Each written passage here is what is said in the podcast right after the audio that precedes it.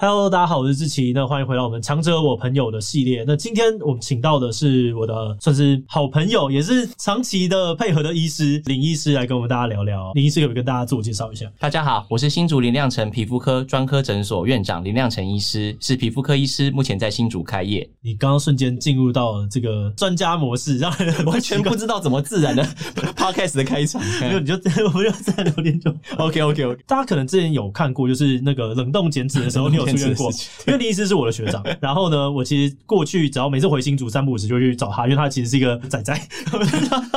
每次过去就找他聊天。那为什么会找林医师来呢？主要的最核心的原因，就是因为大家都知道，接下来就要走中奖，我们是十月二十九号要走中奖。因为我这次的算是角色比较重大，就我要当主办嘛。然后呢，同时其中有一个表演我要出来，然后我还要当颁奖人。而且在颁奖人，我非常的确定，我的旁边呢就是一位非常非常非常非常瘦的人，然后我就很紧张，我就觉得说不行，我这好像不能够这样，就必须要减肥。所以那时候我就打了电话问林医师说，除了除了这个饮控，然后除了这个减肥之外，我还可以做什么？然后林医师就帮我规划一下。所以大家如果最近有比较认真在看我们影片的话，就会发现说，哎，张志启好像最近有有瘦一些。嗯，当然有些是我自己饮控运动，然后有找林医师帮忙。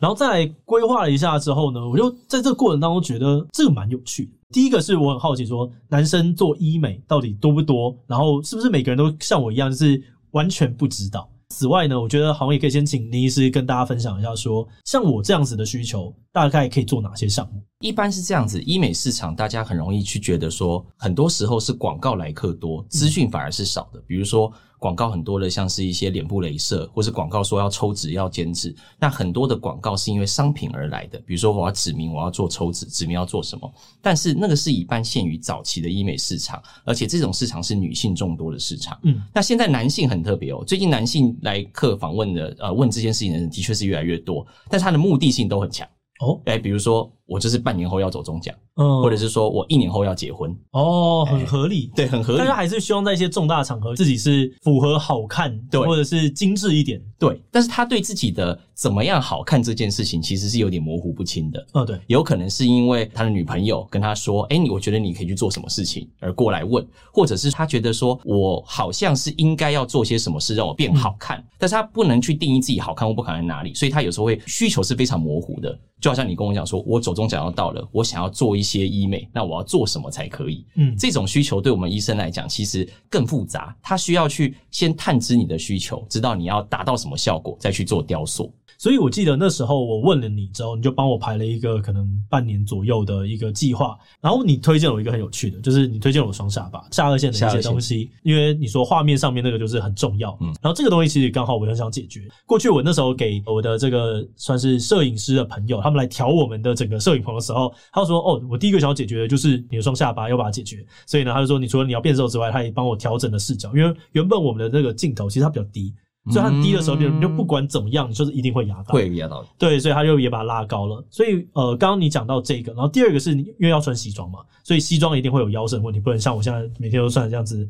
邋里邋遢。所以实际上我做了哪些，可以跟大家讲一下吗？哦。目前这一次，呃，志祺做的项目是几个哈？第一个是我们做了一个镭射的体外减脂。志祺的规划来敲我的时候，大概时间点是啊，就是三月到四月吧。嗯，那你主动讲是十月，有半年的时间。其实我知道你有减重的计划。那大家都印象中，对啊，我就减重就好了。其实你看，我一开始跟你讲的事情也是减重。我们说，我们把体重稍微减下来，然后运动把它再顶起来。那你说，诶，也是。但是人在瘦的过程当中，有时候组织啊，它的松紧度，快速减脂的过程会不小心跟不上皮肤，所以人家说你怎么最近瘦的不好看，他就可能会捞掉，他可能会这样垂坠。第二件事情是，有些局部脂肪的累积，它是无法利用减重来解决的。嗯，打个比方，我们讲 love handle。或者是双下巴的下半部这个脂肪，那因为我们出生的时候脂肪数目是一定的，但是每个人分布范围不同，所以有些人是 baby face，有些人是局部比较重，有些人是肚子比较大。那这个时候呢，我们去减脂，你想想看嘛，减一公斤的脂肪，比如说一 person 的脂肪，减一公斤的体重，那你去分布的比例上，其实双下巴的部位它减少的量其实是少之又少的。嗯，那这时候我们就可以使用外力，刚好今天有带这个架子，就是这个体外镭射减脂。那它有个好处是，它利用体外镭射的热能，我们把架子架在局部的脂肪处，嗯，然后加热二十五分钟。那加热二十五分钟的过程中，我们的细胞就会收到要自行凋亡的讯息，所以脂肪细胞会慢慢慢慢的代谢消失。大概一到三个月之后，效果就蛮卓越的。那它有个好处，它就可以去集中火力把这边形态雕塑起来，把它雕好。也就是说，我们不是瘦到觉得很捞，再来打一堆东西或做一些治疗，而是希望你从三月份到十月份这个过程，这半年的期间，它会越来越好。包括现在我们在讲话的过程、Podcast 的过程，那你会发觉越来越进步，而且不会有那种突然变化、上上下下的困扰。哦，我觉得这个蛮有趣的，因为那个时候，呃，我当然是先上网先乱查一波，有点基础资料跑来问你。然后我觉得我有一个比较特殊的需求，是我必须要让别人看不太出来，或者是我的那个是恢复期吗？还是？就是要要短嘛？因为我就是每天要录影，所以我每次呢都去找你都是一个礼拜五，因为简讯假，每个月的最后一个礼拜五，然后就跑去找林医师，然后林医师就会帮我弄一弄弄一弄。然后其实五六日，然后我礼拜一就其实看不太出来了，我就开始。这种恢复期比较短，是你那时候建议我原因。对，没错，因为我们现在。延伸刚刚讲的，男生在做医美其实蛮有目的性的，但是男生的治疗通常都需要很低恢复期，因为他不太能够接受自己是整形整的很大，然后休息好久，突然完全变一个人。身为公众人物，其实更有这样的困扰。对对啊，因为总是要面对大家，而且其实我们在代表的是一个健康体态的推广者，或者说我们会觉得说，生活最重要就是，哎，很多人都说我们要靠自己的身体啊，我们要努力啊。其实我觉得要为什么要选用这样子低恢复期，嗯，顺势而为，而且它不会伤害皮肤的治疗，就是因为。它其实顺着你这个逻辑，因为你把自己变瘦了，但是很变瘦，医学上一定会有一些下垂凹陷。嗯，我们是利用这样子的体外减脂的方式去做一些辅助，让它的过程我们叫做 smooth，它其实更舒服，而且成就感来得很好。重点是最后你可以看到现在完全没有植入物，也没有过度的伤害，你事后也不用调整，你健康的状态会跟着你一辈子。那我觉得这个就是当初我选这样治疗的一个利益跟目的啦。所以我很喜欢这种体外减脂的概念在这里。哎、欸，我这样很好奇一件事情，就是像我男生一开始，嗯、我第一次问你说，哎、欸，我就有点想要做一点医美的时候，嗯、我会有一点点觉得不太自在，对，或者是觉得有点好像怪怪的，这是常见的吗？对，这个蛮常见的，因为其实大家都在讲医美是一个红海市场，大家都在拼广告。你最听到的东西有什么？比如说皮秒镭射一九九啦，或是很多那种广告行销的一些治疗的来客，那你会就有一个很强烈的印象，这个很像是一种消费品。哦，对，就说我好像是要去买的这个东西，我就会变漂亮，会变怎么样？那这个时候以男生来讲，当你没有目的的时候去当消费，当然是这个逻辑。但是像你一旦有目的、有需求的时候来找我们，会觉得很困扰，说我会不会一走进去，林医师就跟我讲说啊，你的眼袋需要填。哦，你的对不对？你要塞一堆东西在里面，反正都来了，然后就很多的一直推给我，就很紧张。对，就很紧张，因为你根本不了解是在做。对，而且甚至也不知道说，嗯、呃，这个东西的价位是怎么样，就你会抱着一个真的有点紧张的心过去。对，所以当初你在问我的时候，其实我会非常的紧张，因为我觉得说，我也是同样的理解，我也觉得说，不要跟你说我们要 A 加 B，B 加 C，C 加 D，因为我们毕竟是做一个很完整的服务，所以我们知道背后的意义比较重要。你看我刚刚讲的走中奖，嗯、那知道你背后的意义，再去搭配你低伤害性的治疗，我觉得会比较好。那男生的确他都会有点觉得很退一步，会觉得说啊，我我我我不想问，我觉得会被促销，或者是说他会觉得说哇，我可能给人家看起来我就是一个很虚荣、很浮华的概念。那我就觉得像我本身大家都认为我是医美医师，嗯，其实蛮有趣的。我们的诊所其实是蛮正统的皮肤专科医师，哦，对，其实我们处理皮肤疾病是大部分。光是点斑呐、啊，或是处理一些外观上的，比如说色素很严重的干斑，或是晒斑、雀斑，或皮肤受伤疤痕，这些都是我们治疗的主力。所以，当我们要去减少这种焦虑的时候，其实共同价值就是我给你的选择都是最健康的。嗯，不是因为要用外来物去处理你的皮肤，那只要你能够最后达到健康，我觉得就很安全。所以我花了很多时间，你还记得吗？来来回回跟你沟通说，你要长远的效果还是短期的效果？那我希望它是长远跟着你的。所以你看，我们的诗作其实很快。你还记得我们来来回回的交谈，其实好几次。对，没错。对，这个过程才是我觉得做医美治疗、皮肤科治疗最重要的。而且刚刚其实讲到皮肤，我一开始其实是去找你打痣。对，就如果大家是很早期的观众的话，就知道这边有一个痣。然后这个痣我弄了弄了超级无敌久。我应该在大学的时候我就点过大概两三次，然后它还是一直跑出来，然后我就觉得超困。然后后来我就想说啊，好了，我现在已经在台北了，回新竹也比较快，我就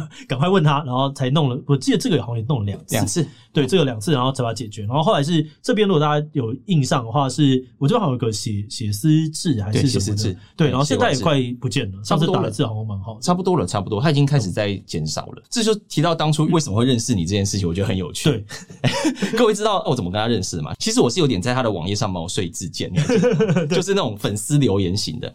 我注意到你们团队大概是在二零一四年、二零一五年吧，嗯，那个时候超级无敌早，那时候我根本不是个什么咖，就好像学长啊。那时候对，那时候二零一四年是我刚在新竹开业的时候。各位如果有去皮肤科看病，就会有一个印象，就是医生讲话又急又快，那很容易就是听不懂医生在讲什么。所以那个时候我在开业的时候，有一些前辈会教我们使用一些小张的胃教单，嗯，比如说痘痘你要怎么做、怎么吃、怎么处理，那你看病要看几次。但那时候我觉得看病的模式很好。那等到我自己开业的时候，我想要形成我自己一个资讯单，嗯，然后我就开始在做这个资讯类的设计，自己在做。后来发觉，哇塞，真的有够难。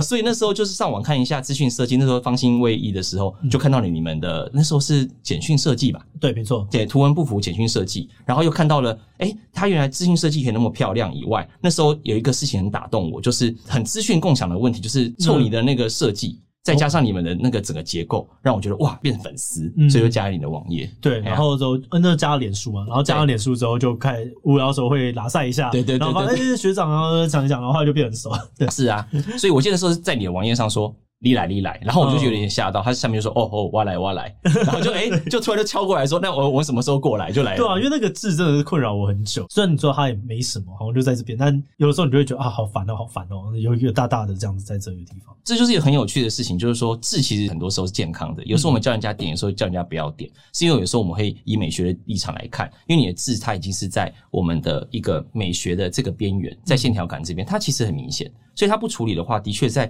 你很多社交的对谈当中，它形成一个重点。很多人也是以为医美是在意美丑的问题，嗯，但有时候我们在做像是比如说不管建筑啦、美术啦，或是对谈社交方面，有时候它是一个社交性的展现。嗯，啊，比如说你的脖子这一个，我就觉得很漂亮，就是它是一个话题，它就是需要。有的时候对。公众人物需要，但我在这个过程当中，有时候一个挣扎，或者是我相信你可能会遇到一个质疑，就是说我不太确定我这是不是因为一种我自己是公众人物而产生的这个容貌焦虑。嗯，然后呢，虽然我有感受到这个东西，不管是我去找你做这个呃下颚的，然后或者是呃我做你做腰的这些东西，都是因为我真的遇到的需求。然后我也觉得说，好像把我自己的状态管理好，这是我对这个公众人物 YouTuber 这个职业的一个尽责的展现。但是会不会还是会有很多人觉得说医美啊，或者是你这样做这件事情，你就是在诱发大家的容貌焦虑？对，你你怎么会面对这个问题？其实我觉得，对于事物的焦虑是人的本质，因为焦虑会促使我们进步嘛，会促使我们想要做更好。但那是属于我们内在对自己的要求。但与其说是做医美这件事情诱发你的焦虑，或是皮肤照顾是诱发你的焦虑，其实我觉得有时候反而是我们在商业上很多的场合，在我们的市场是利用焦虑来引动大家的需求，是反过来的。其实有时候创造出来的，比如说，哎，今天镭射越来越便宜，或者说在网络上你可以看到很多比较的画面，嗯，超级多，开名车啦，帅帅美美啊，好像是那样子才是有一个样板人生。其实这个这一点是除了医美以外，也是放在生活的每一面。所以我我个人觉得，其实。倒不是要去自责自己会有容貌焦虑，但是你要去明确的判断哪些事情是市场带给你的广告讯息，我觉得很重要。所以我就觉得说，我很喜欢做治疗对象，通常都来我们坐下来，就是刚刚一直反复讲的，我都会讲说，诶，那你为什么要来做这个治疗？你为什么要来做这个皮秒？他就会讲出他的背后理由。我们去服务他背后的目的，那个比较重要。常常有一些人的确就是酒糟啦、痘痘肌啦，他就说：“林医师，我听说做医美可以解决我这个酒糟，嗯、所以我今天来不是来看病的，因为网络上跟我讲做医美可以解决。”我就说：“你你是搞错了，你还是要该把医的病医好，这样子我们在医美自费医疗帮助你都会比较好。”所以，我一般来讲，我们在定义上，我跟客户讲，我不会说它是医美，我会把它当成是自费的利用仪器的镭射医疗，那就是目的性就很强。所以我觉得这个问题其实大家不用自责太多。那但是是我们这个在市场的呃服务提供者必须要做到的事情，就是陪伴你、了解你跟去确定你的目的。那这样就不会有这个问题。所以我常常打枪退货，到底就在这里。我们他们就在笑，常常病人来问，他们都跟人家讲说，不能去找林医师，很啰嗦，很啰嗦就会被退货，又不能做，超尴尬。说了，对对对。对对，就是大概就是那个过程。所以你体验过那个过程就知道，大家都觉得说我看病的特色是啰嗦啦。所以说，在新竹区的话，大家也知道等我的诊会等很久，对，很久，等很久，真的很久。所以这个没办法，这就是个性使然。但我觉得这些事情会比较重要，就是关怀客户的生活状态，会比帮他做治疗棒。所以像陪着你过了这段过程，所以让你的心情越来越好。我觉得哇，那就很舒服，成就感就很棒，嗯、而不是说有些人在做医美，我们会觉得说我们医生很厉害，可以无所不能，帮你调了一些形状，当然是 OK。但是有时候病人要的不是这些事情，那我们要去思考这事。所以我觉得焦虑这件事不用怕，但我们医生应该要有责任去关心你们的焦虑，这个是比较重要的事情。那你刚刚讲到就是一些讨论啊的时候，我就想到我上次去找你做的这个腰部的时候，嗯，就我有看到一些留言会讲说，啊，你为什么要靠这种外力？你为什么都不自己减肥就好了？就是这样会复胖没有用。就是你自己怎么看像这样子的讨论？这就是我刚刚讲的，医美市场就是有一个内在肯定价值跟外在塑造价值的改变。嗯，体雕市场是这样，就是说我们身形要健康，本来就是人要健康就是要运动，就是要懂得去算热量，就是要懂得去适时的让自己身体好，这是最根本的事情。其实并没有人说它是错的，或是我跳过它。但是我们当很努力、努力过头的时候，就会觉得说它是一种。如果这时候给我一点帮助就好了。第一，这是你这样想，对不对？但也有很多人是很骄傲自己可以靠自己的力量去成就的。嗯，他有时候反而是他没有办法去接受帮助，因为他认为是这是一种对他努力的失败的的、哦、的的。他是一个否决这样子。对，他是个否决。他觉得说哇，我认真那么久，结果人家我看到志祺，然后我很高兴说他也去运动，他看到你在背，可是这时候他认知就失调，他看到你又来找我做体外减脂，那、嗯、他就觉得说哇，我已经是。呃，需要去努力去健身的人，却这时候被打了一个脸，所以我觉得这个状态是，其实重新认识它就没有问题了。像我们在减重减脂的过程中，因为我们是脂肪，人的脂肪其实大部分都是出生之后数目是一定的，所以每个人都有高矮胖瘦。那每个人就是像你之前我看过你很瘦很瘦暴瘦的照片，你有秀在公众场合看过，它其实脸型跟现在是一样，还是有点肉肉的，那就是天生的脂肪堆积位置不同。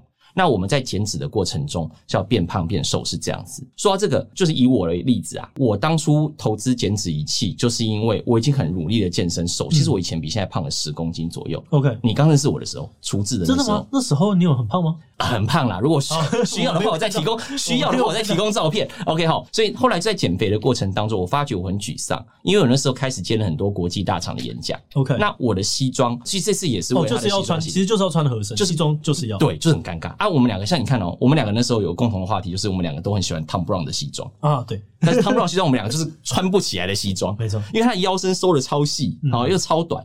那我们那时候想要穿的时候，就会我发觉，哎，都很好了，我肩膀也很好了，但是我肚子就是那一块还是有点突突的，甚至现在其实也是啊，并不会说我投资的体雕我自己做了，它我的肉就不见，它其实还是有点脂肪的，但是就是困扰它扣不起来。或者他起来的时候就是一个葫芦形，就很尴尬。就算我连穿宽版的，像我现在穿宽版的衣服是很顺的，嗯，但其实以前是我穿宽版的衣服，看起来瘦瘦，但是肚子却凸出来。哦，所以脂肪的数量是固定，但是我们外力在施作的减脂仪器，包括不管体内的抽脂或者体外的镭射减脂，它都可以利用我们的仪器类把细胞逐渐的凋亡。那细胞逐渐凋亡的过程中，细胞的数目扎实的减少，就可以做到局部身形的雕塑。所以这个时候我就发觉，哎，我真的失做了半年到一年后，这件事我很疯哈。我投资了一些很多的，大家都知道我体雕机器其实蛮多的，我已经投资好几个。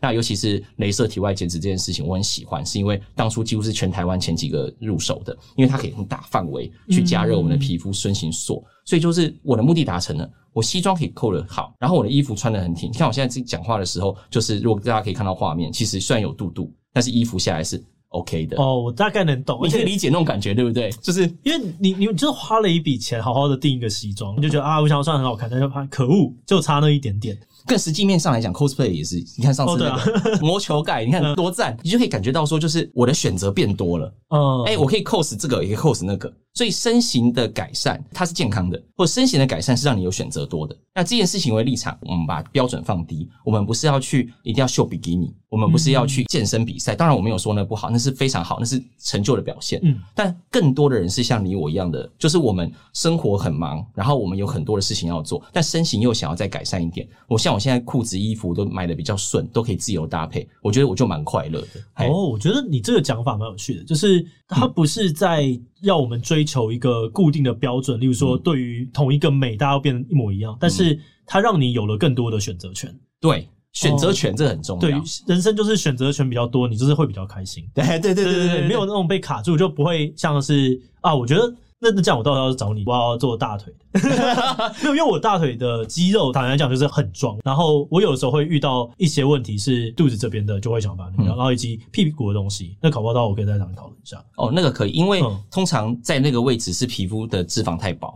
所以它其实很难用外力的方式或抽脂，它很精细，很常会有副作用产生。尤其是那边神经又很多，所以像呃，还是延续到刚刚的话题，有些体外减脂的一些仪器上，像是这个热塑吧，就是这个镭射减脂，它可以很紧贴在表层。像我们台湾其实，在体雕市场很 baby，就是大家对于这种体外体雕说，诶，我可以轻松减脂、局部减脂去雕塑身形，这个理解还是非常的原始，所以才会有你刚刚讲的，大家会吵架说你减肥就好，你为什么去做局部塑身？但在国外，他们身形已经雕得很细了，他们知道哪些部分是我可以瘦的。哪些部分瘦不下来？那这时候小范围的减脂就很有趣，像刚刚讲的是双下巴的部位嘛，嗯，那但是其实还有更多很有趣的位置，像是膝盖的上半部，膝盖上半部，对，膝盖上半部，就是因为很多人就是像我们去国外参加会议的时候，他们有个 gala 的传统，嗯，就是像这样的小桌子，然后我们站着互相举杯，对，然后女生她们的需求其实是穿短裙的时候，她的膝盖会露出来，嗯，虽然不喜欢那个膝盖上面有点小肉肉。哦，真的太细了吧？对，就很细，因为其实国外在健身产业非常的已经是超越我们台湾好几年以上。因为那个地方可能根本你真的就是瘦不下来。对，就是瘦不下，那个没有用啊，那个就是刚刚讲，它就是局部堆积在那边。嗯。但是如果说我们接上去，然后我们让它稍微小个零点五公分厚，也不用太多。嗯。那这样子的话，他的脚站起来就顺行，那个心情就很愉快。哦。哎，我觉得那是有，这其实说真的，我们常讲一句话，就是说，真的会有那么多人看你吗？其实不会。嗯。但是如果我做让自己舒服一点，哎，我也蛮开心的。所以这是一个国外非常流行的位置，这这顺便提一下，很有趣。膝盖哇，膝盖上半部对对，很很难想象，对不对？这样大家都做哪边啊？大家还做哪些医美的地方？嗯、哦，刚刚我们都在讲体雕嘛，对不对？那其实目前的医美市场来说，其实还是脸部治疗最多。那脸部治疗其实这几年在最早期的，大家都有印象，有个叫净肤镭射，很便宜的传统镭射，去扫扫全脸。但是因为它把雷射的能量参数调得低以外，它的技术是比较旧式的，所以常常过度治疗之后，它会造成脸部的色素被震荡到死掉，所以常常会打一打，开始很亮，但是两三周甚至一到三个月之后，他的脸就整个就变花斑，而且是很难处理的花斑，就黑色素已经死光光了，所以上面就有有黑有白有花，这是一个很恶名昭彰的疾病。那后来就发觉了，其实我们不能能量太高，过度治疗，所以后来就有一个皮秒镭射。皮秒雷射的皮秒，倒是很常听，很常听嘛，对不对？现在广告看板有很多，但皮秒现在大家也是把它商品化，都忘记它为什么发明这件事。皮秒就是 picosecond laser，本来的镭射是奈米秒，嗯、那 picosecond laser 把镭射的激发的时间再缩短，缩短到很短的时候，我们的身体的物质吸收光能就会很专一，就比较不会烫伤，比较不会受伤。嗯、所以这个皮秒科技的发明，它就变成说在除斑上面变得十分安全。OK，所以，我们一开始在演讲的时候，大家认识我就是这一个七五皮秒这件事情。就是我们在做演讲的时候，很多医生不能理解为什么我要花那么多的成本，哪一个比较激发病人比较不会不舒服的镭射。但是对我而言，病人的中间过程有很多复杂斑都是在我们皮肤科处理，比如说颧骨母斑、严重肝斑，它都是需要六到八次甚至十二次、二十次的治疗，而且它是有目标性的。所以我们在中间过程让病人低恢复期，病人舒适感会舒适了很多。要不然早期我们在打镭射，满脸都是血，然后就看到教授跟客户讲说：“放心，撑一下就过去。”但那一撑就是三四年，其实很多人心情是很糟糕的。嗯、那皮秒的这个科技就变得很好，他们常常更厉害。哎、欸，刚好有带给西来，他们就加上了这一个叫做蜂巢探头这玩意儿。很多人现在也忘记蜂巢探头了。这个好像我有听过吗？就我我好像听过，是是搭车还是什么，反正会听到这个东西。就是这是皮秒镭射嘛。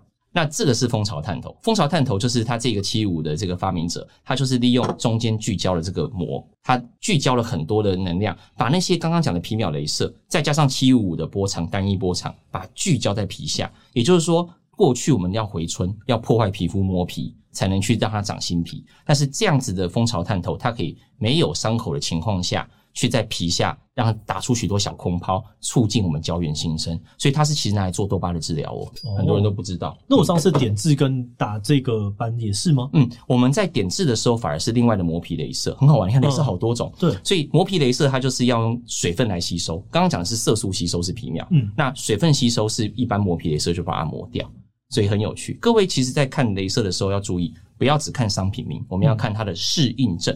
所以上网要查适应症。什么叫适应症呢？就是说，在国外我们已经做过研究，嗯，啊，发觉说，哎，已经呈上来，比如说我们有追踪一年、追踪半年，或者是有做过一些可控制的条件下，确定对某一种疾病有效。这时候我们会呈上去适应症到美国 FDA 或者台湾的 FDA，那他说 OK，确定我们在看论文当中确定是有效，就有适应症。所以其实现在皮秒的仪器当中有适应症的，有肝斑适应症的其实非常少。所以各位在挑选器材的时候，也可以把这一点考虑在内。我刚刚这样听你讲一讲，我就是在想说，做医美，因为它的资讯落差真的很大，嗯、就是要不是我跟你就很熟，我可以直接问你说，哎，那我要大概怎么样？我没有没有这信任，很难进行。嗯、那一般来说，大家如果想要去做医美，他们常见的困扰是还有什么？这就是我说，因为商品的关系，所以对医生基本上不太信任的这个问题。我不知道你有没有看过一个漫画《料理仙姬》，你有印象吗？这个我没有印象。对，这个是我那个年代的漫画，叫《那很久以前》，那 菊地我还没出生。没有，喂喂喂，就是菊地正太的一个漫画，它是讲一个料亭，还有一个阿仙，她是老板娘。嗯，这个如果如果要的话，可以把它刻出来放在这边。对对，推推推，它是讲一个料亭的女主人怎么样去 holding 她整个餐厅，然后呢，告诉你的客户你怎么样去对待他。有一集我就印象很深刻，有一个现代化的餐厅老板问他说：“哎，你们这个豆腐是不是有机的？”你们这个东西是哪来的？你们虾子是哪来的？嗯、结果呢，他们就无法解释，因为都是我们老板阿仙去挑的。嗯，然后就引起了很大的风波，被骂，被记者报道。就后来呢，真的记者，好像其实记者来，这这段有点模糊了。总之，anyway，就是他好像带着那个人去走过阿仙去的豆腐店，他发觉他是走最老牌的豆腐店，手摸起来，他给你买一个。嗯，然后他就去买了一个鱼，他是认识鱼老板。这种人与人的信任，其实起始点就在于那个料亭的老板。所以，当你信任这个老板的时候，他做的事情给你的菜，你就会安心吃得很开心。嗯，所以大家都忽略了医学美容最重要的其实是什么？是医学啊，嗯，不是美容啊，家庭医生的概念吗？对对对，就现在有很多的一站式的院所，或是一站式的医美咨询的院所，像我们是自诩为皮肤管理的一站式院所。你有很多的问题，其实一开始可以直接找医生聊一聊，因为以前大家会怕医生，他会觉得说，我进来找医生，医生就是说，哦，啊，看病吃药擦药都有这个印象，反而是。做医美或是皮肤管理这件事情，常常是问隔壁的朋友啊、同学，哎哎哎，你去哪？我去哪？但其实我觉得，我们做医生的责无旁贷。就现在我们这一代的医生，大家其实说真的，也会知道病人需求的能力上升的啦。好，这样讲，抱歉，不是很公平。就是说，我们跟病人沟通的能力，慢慢的一年一年在更好当中。所以，其实你可以放开心胸跟你的医生讨论，他可以给你方案。我觉得就跟那个廖婷老板一样，信任人这件事情，就可以解决刚刚讲那些医美市场复杂的问题。OK，其实我觉得像不管是之前找你，或者是这一阵子比较密切的，就是跟你有一些询问啊、讨论啊，然后治疗等等的，我觉得我自己是蛮能够感受到医美的效果，而且尤其是可能我我现在的生活圈也更多 YouTuber 在，然后 YouTuber 大家真的会比较常去做，所以我蛮常会遇到一件事情，是我这一次聚会的时候觉得他还好，但下一次聚会的时候觉得诶他怎么好像又变漂亮？然后下一次又又再变更多。然后，但这件事情，我觉得好处当然就是说，他会变得比较漂亮啊。我有看到他们那种变开心的感觉，然后我也很为他们开心。但另外一件事，我就在想说，他会不会是一个你知道万劫不复，或者是一去不复返？好像你做了之后，你就开始不断的对自己不满意啊，然后啊，我要追求更精致的脸孔、更漂亮的样子，到最后可能就像以前一样，就每个人都变一样。你自己怎么看待这样的问题？其实我是欢迎有这个心态的。你这样讲奇怪哦.好像我又怎么回到了我要去广告医美这个效率？嗯，因为我有观察一个有趣的现象。在我们这边相处陪伴最久的老客户，我们不是管钱花多花少，因为我常跟我们的客户说，我们陪伴你这种抗衰老的旅程，或是皮肤变健康的旅程，它都是一年到三年的。所以我这边的院所的特色是陪伴着他的老客户很多。但老客户在制作了三四年之后，因为我们都是选最好的仪器，呃，不不要讲最好了，就是说选我喜欢的仪器。啊，治疗也是我会选择一些我特别爱的东西。那这样一做一做一做，哎，确定是好东西一直做，但是有时候那种无聊，他会做到一阵子。变漂亮了，变顺了，但是他反而心情有一段时间又更不好，因为他想要更好，他觉得不够了，我想要更好，所以我常跟客户讲，不管是我在注射当中，像是我在推我们注射的减龄三部曲，或是我们在推没有恢复期的七十五蜂巢皮秒，或是没有恢复期渐进式进步的体外镭射减脂，你看到我们的语言是固定的，就是我们要陪伴着客户每一天进步。我觉得只要抓到每一天进步，喜欢上自己，那就是最舒服的治疗。因为你刚刚讲说你很怕你万劫不复，一直做下去嘛。嗯、对。那我最常遇到的情况就是在做，尤其是填充类注射。我们在国外有一个很有名的一个病症，叫做 overfill syndrome，就是说，当一个客户啊，他在打已经整个僵掉了，已经僵掉了，就变成那个 do you wanna do you wanna play again，啊，对不对？就是他变得苹果肌很大，下巴很尖。那其实通常这样子的作品，我们用作品来形容吼，它是因为不顾后果跟没有事先规划。还有没有办法长期去陪伴他？我给你打个比方，今天打一个这样子，他可能只是流失，还没有吸收，那可能就会说，哎，你再来补，那你再来补，那我还要更好。医生，我下次下巴要再更尖一点。嗯，通常就慢慢的堆叠到你不想要的结果。所以你看这中间的过程哦，把关者是谁？有时候反而是我们做医生，就是要跟他讲说，其实我们帮你设计的是进步、进步再进步。然后再来，我们选用的东西，我的 bottom line 就是绝对不要是很容易造成伤害的仪器，嗯，或是客户很容易会有后遗症的注射物。这两个的原则会让我很安心，因为每次来的时候就帮你抓到一定的进步。我觉得这个问题就会解决。那至于你的心态上会觉得说，我一直想要越美越，没有人不喜欢美啊，我也很喜欢帅帅的，对不对？衣服也喜欢选择多，所以我们专注在诗做这个事情的时候，我们的共识上是皮肤健康，嗯，是身体健康，是心情愉快。所以持续进步，心情愉快，我觉得这是一个很好的一个医美的未来，也是我现在在推的啦，全方位皮肤管理这件事情。所以，如果今天这个人你就发现说他越做，嗯、然后他好像没有更开心，嗯、你可能就会退他货这样子。呃，其实有时候还有技术面上的问题，嗯，就我有更多的是已经走到那一步。其实通常我的客户来都是一种很模糊的需求。我最常见的客户属性就是他打了七八次的镭射，然后他觉得斑有进步没进步。或者是说他包了很多的疗程，打了玻尿酸，打了四五次、六七次，现在没有说玻尿酸不好，我玻尿酸也打很多哈。那他觉得说不对啊，我这条路走得很怪，我皮肤越来越糟，啊，人越来越肿，那个模糊不清的客户我很多。那我们有两个目标，第一是重新再设定他的目的是什么？嗯，啊，你想要变年轻几岁？你想要变成过去的你，还是你不满意你的长相？这是完全两码的事。就好像比如像你，我们说你要走中奖，或者你要穿西装，嗯，所以你看我都会跟你聊好多，不能说八卦，但是我就会把人家的家底摸得清楚啊。你那个明天要去哪里啊？要干嘛的？你喜欢穿什么衣服啊？那我们就是要先知道。完毕之后，规划出他的目的需求，然后再来，我们用技术去克服它已经做坏掉的一部分。所以我最常做的注射类医疗或是体外减脂医疗，我们就是可以很精细的去调整他的脸型，嗯，让他的脸型变成原来，他就很高兴。所以我们技术面上也会有突破，然后我们在规划上也有突破。我的客户几乎都是这样的属性而来的。我刚刚听到两个东西，我有点好奇。第一个事情是我真的有发现，我有些朋友他的下巴很尖，然后尖到我觉得这应该不是人类的下巴，嗯，那个是怎么弄出来的？哦。你你在讲是弄出来的技术上，还是说为什么要这样弄嘛？为什么要那样弄？我大概能够理解嘛，就拍照好看。哎，对对对。但是但是他们怎么弄？哦，一般有几种做法。如果说假设是，我们打个比方，我们注射类堆叠有点像盖房子。嗯。那我们可能从基底，像我们的骨骼上面的材质是硬的嘛。嗯。那上面会有我们的软组织跟肌肉包覆跟表面。那我们在做治疗有几个方法，就是说我们可以利用注射物去堆叠。比如说比较硬质的产品，像金量瓷啊，哦，或者像是一些比较骨性比较强的一个材质，会去顶到深层。那浅层我们可以用玻尿酸去修整。玻尿酸，玻尿酸它是怎么用的？哦，玻尿酸本来是我们身体里面的一些像是关节润滑的一些东西，水性的。OK。但是我们利用胶联剂把它变成立体之后，它可能会四到六个月慢慢吸收掉，所以它暂时性的体积立体。它就会造成有一个顶起来的效果，哦、所以这时候就可以取代手术类。但我个人，你看到越来越近的结果，大部分就是这样，就是一开始在选择的时候，该动手术的就没有叫他去动手术。通常大家以为医美可以逆转这件事情，嗯、比如说。哦，我先不敢做下下巴手术，所以我去打个玻尿酸。那看是事后如果不行的话，再把它溶掉。但其实他不知道的是，我们的肌肉跟组织受到挤压，可能身体的微环境也改变了，或者是说有一些像夹膜软，就是夹膜，就是说身体会包覆它，变得硬硬的一块。他都一开始没有这个想法，他以为是没了再去补，但事实上他是被压扁了。所以常常你看到那个过肩的状况，都是一层一层叠起来，最后的结果。哎，所以要你要在跟他规划前，假设他是真的是下颚内缩，像我有很多客户，其实反而是叫他去做矫正就好了。懂，其实是下颚的位移。那我们做好正确的决定，那个成功不必在我。嗯，但是在商业场上，你很难做这个决定，因为这样子你就没有收益了。嗯，所以常常就说你先来打一下看看，这就是我说产品面优于规划面的问题。那我们只要打好一到三年的计划。那你下巴就可能事先就知道你这样打越来越尖，那我们就先不要这样做，我们用什么方式一层一层就可以了。你看到的是不得不的结果，有时候到后面啊，已经是不得不那样修整了哦，啊，已经回不去了，哎、啊，回不去了。但我觉得这个可能问题有点官腔，就是你觉得要怎么样健康的看待，不管是想要做医美的自己。就例如说，我现在要走中奖，我可以蛮健康的看待，但我相信有些人可能还是会有点紧张啊，或什么的。嗯嗯嗯。只不过健康的看待自己，或者是健康的看待医美产业。我觉得医美产业是一个，就是刚刚讲的，不要诱发焦虑嘛。嗯。所以，但是我觉得要拿到进步的疗效很重要。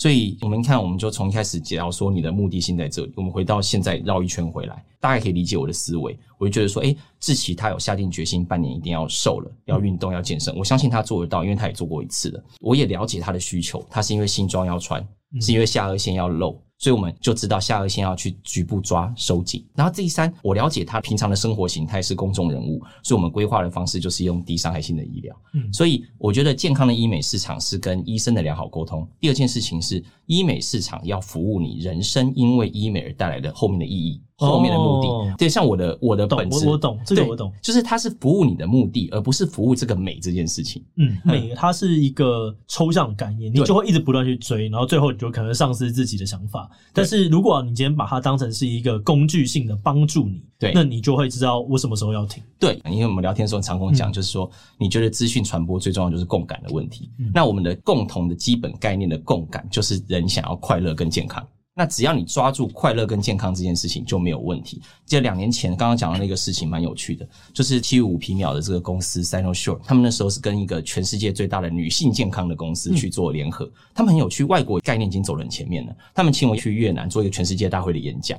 那演讲的时候下个标题很有趣，他说：“请问林医师怎么看待皮秒科技对于未来医美市场对于女性健康的转变？”嗯，那时候我是第一次思考说。诶，我们皮肤科界跟医美界跟增进女性健康有关系，因为他的那个公司是做什么子宫颈癌疫苗、子宫抹片筛检的。那我就去想，后来想想说，对，没错，抗衰老它是个旅程，它不是一个战斗，没有胜负，没有我比你美或者谁比谁美，因为我想要自己健康、亮丽、快乐、开心嘛。所以我们在陪伴的过程很重要，所以 do no harm，不去伤害我们的客户的皮肤跟身体健康是我们的 bottom line。再来共同价值就是皮肤健康这件事情。后来我就觉得我在做医美的一系列的投资啊，或者说我们在跟客户的交谈当中，会因为这一次的大会让我体悟很多，所以我就变得说我的客户越来越开心，我自己也蛮快乐的。目前是这样，所以目前解决这个问题的正好就是我们要共同价值、健康、快乐、开心这三个抓到，我觉得就非常好。就是这样子。好，那不知道大家今天听到这边感觉如何？我觉得这个过程对我来讲是一个要怎么样？我从来没有想过我自己会开始认真的在做医美，但是这个需求它就是出现了。对，然后我觉得就比较符合你刚刚那个东西，因为我很清楚知道说这个是我现在必须要做到的事情，所以我采取了一个策略来做。但是如果你还没有这个策略，你只是因为很焦虑，然后你想要。赶快把自己变美的话，那这个或许是一个治标不治本的方法。对，你应该要先解决你这个心理上面的这个 issue，对，再来去寻求医美的帮助。是的，是的，懂。好，那今天的这期长寿我朋友，我觉得差不多到这边可以告一段落。然后这是一个四十到五十分钟的节目，然后我们会把十五到二十分钟的精华放在 YouTube 上面。所以如果你是 YouTube 的听众，你听完了之后觉得很有趣，想要听全部的，你可以到我们的 Podcast 来听听。那今天就这样告一段落，我们就下次再见喽！谢谢大家，拜拜谢谢。